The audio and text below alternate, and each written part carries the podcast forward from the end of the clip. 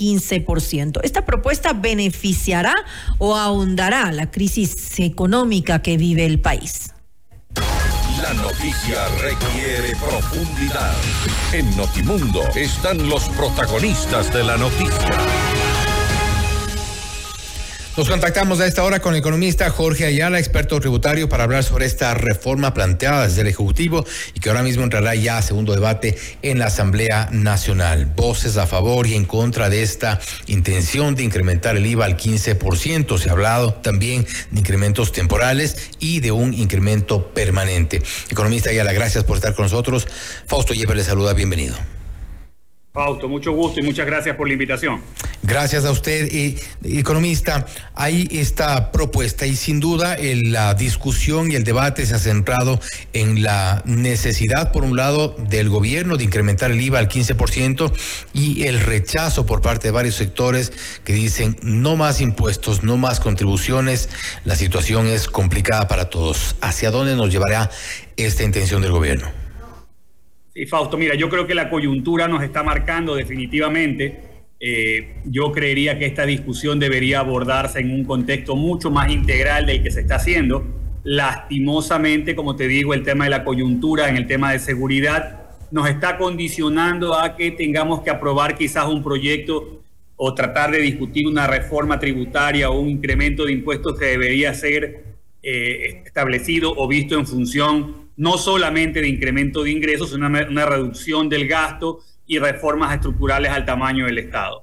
Lastimosamente, el tema de seguridad nos marca el día de hoy y entendería que eh, la necesidad eh, puntual de incrementar recursos en la medida que vayan destinados a este fin específico, debería, debería buscarse una solución inmediata. ¿no? Y creo que el IVA es quizás la herramienta eh, tributaria y económica que menos costos políticos trae, porque si bien es cierto, eh, genera un impacto político inicial, en la medida que él pasa el tiempo se va diluyendo. Nadie sabe a fin de año cuánto terminó pagando de IVA, es decir, la gente cuando paga el impuesto a la renta sabe al final del año cuánto le, cuánto le cobraron. En el caso del IVA, uno no va sumando los consumos diarios para establecer cuánto terminó pagando del IVA al año y en este sentido el costo político se va diluyendo.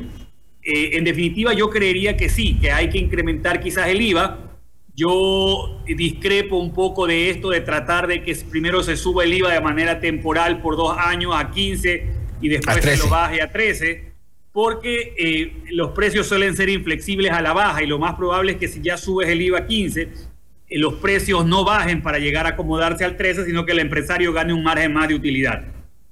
Ahora, en, estas circunstancias, y, básicamente en ese sentido, tiene que eh, analizarse que al ser una medida de corto plazo, una medida con la cual el gobierno trata de solventar la crisis actual de inseguridad, eh, ¿cuál sería el efecto ya en el mediano y largo plazo? Porque los efectos se van a sentir en economía, en la circulación, en los negocios, en, en todo lo que tiene que ver con, por ejemplo, emprendimientos.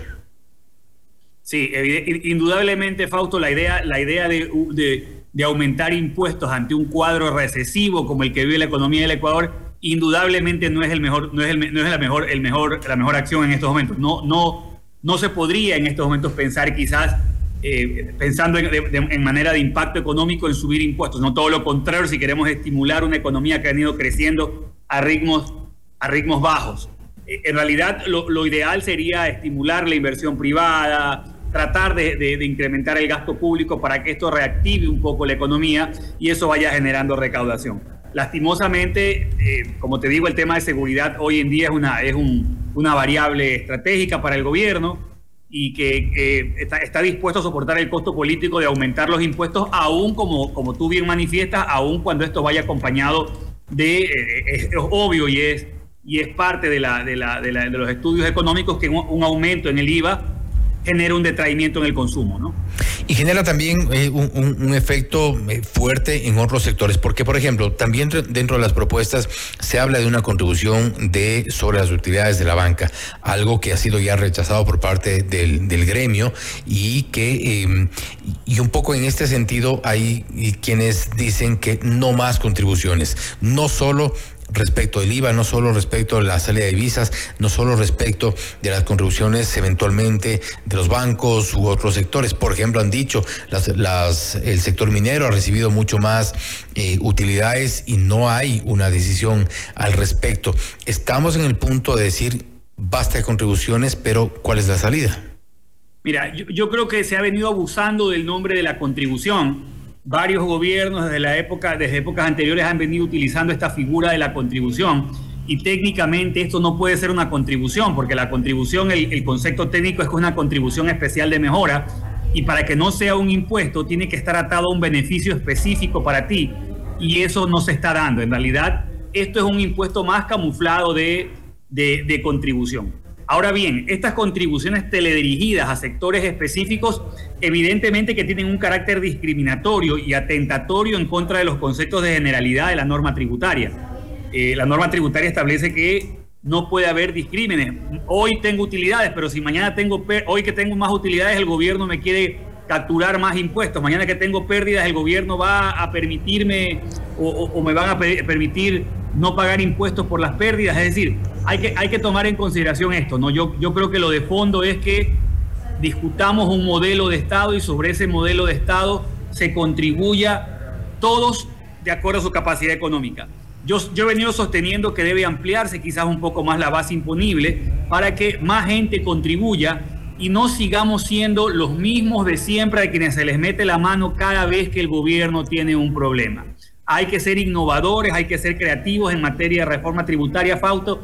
Como te digo, yo hubiese esperado una reforma integral que ataque el gasto tributario, que ataque, las exoneraciones. Por ejemplo, por un lado estamos queriendo cobrarle más impuestos de IVA a la gente y por otro lado estamos dando beneficios tributarios a empresarios para que disque estimular la inversión y el empleo y está más que visto, Fausto, que en ningún país en el mundo hoy en día los estímulos tributarios condicionan la inversión, si no los paraísos fiscales ya fuesen polos industriales, porque ahí no hay impuestos y sin embargo no hay inversión. No hay ese condicionante de que si tú bajas los impuestos la inversión viene al país o estimulas el empleo. La inversión va a países donde hay estabilidad jurídica, donde hay seguridad, donde hay infraestructura esas son las cosas que nos faltan en el Ecuador. ¿Cómo debería, eh, economista Yara, eh, demostrarse esta creatividad por parte del gobierno o eventualmente también de la Asamblea Nacional que propongan ciertas eh, alternativas para el financiamiento? El gobierno busca y echar mano, como lo ha mencionado, de además de lo más fácil, lo más corto, lo más una solución de, muy corto plazo que es el, impuesto al valor agregado, por ejemplo, echar la mano en, en la economía de de la gente, pero ¿cómo podrían ser más creativos para generar ingresos? Hemos visto que la situación es complicada, a duras penas se ha comenzado a, pagar salarios, se advierte que podrían haber retrasos incluso mayores y la situación eh, va en peor. Sí, yo te diría que, por ejemplo, Fausto, hay un gasto tributario que está más o menos establecido en 5 mil millones. El gasto tributario son aquellas exenciones o beneficios que otorga la norma tributaria a cierto tipo de contribuyentes. Yo ponía el otro día un ejemplo que quizás es un ejemplo que puede traer discusión y puede traer una serie de, confusiones. En el caso eh, de, la devolución del IVA a la tercera edad, que, quizás nadie diría, bueno, pero eso, eso, eso es imposible que lo quite. La pregunta que yo siempre hago es, ¿está supeditado esa devolución de IVA a la capacidad económica del individuo de la tercera edad?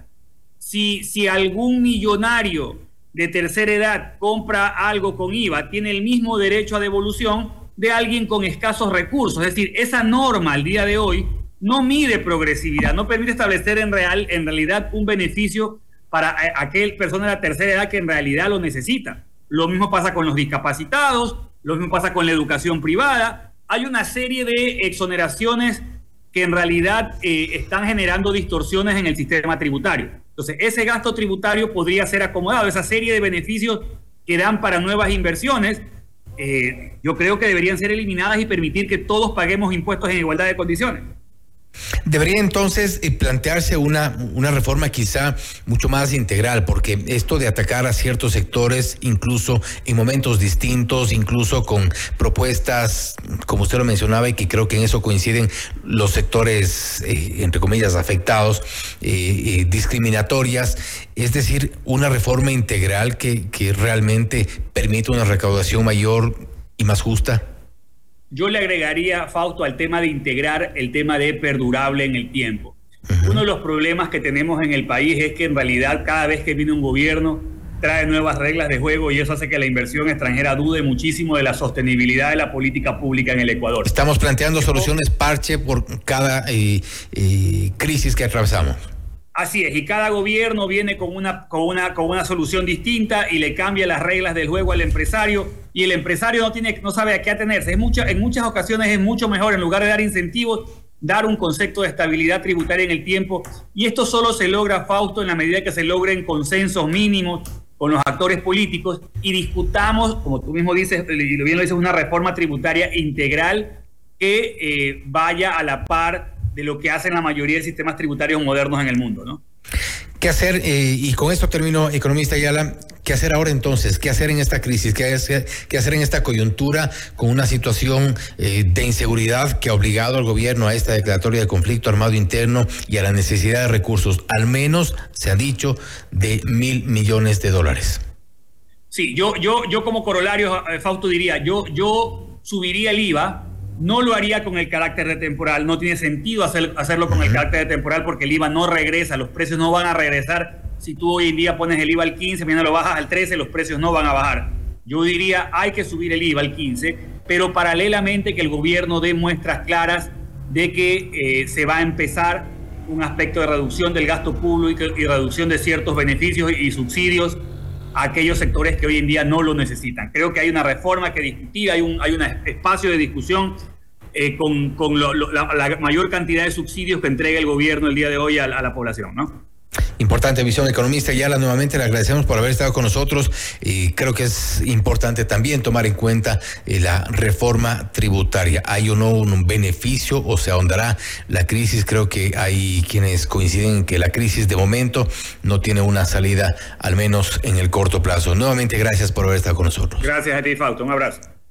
Sido el economista Jorge Ayala, experto tributario, hablando sobre la reforma tributaria, los planteamientos del incremento del IVA al 15%, entre otras propuestas. Ha dicho que es, eh, urgente que se pueda eh, trabajar en una propuesta de reforma tributaria integral y no hacer este tipo de soluciones parche que únicamente ahondan la crisis y complican la situación económica de los ecuatorianos. Esto es Notimundo Estelar, siempre bien informados. Noticias, entrevistas, análisis e información inmediata. Notimundo Estelar regresa enseguida.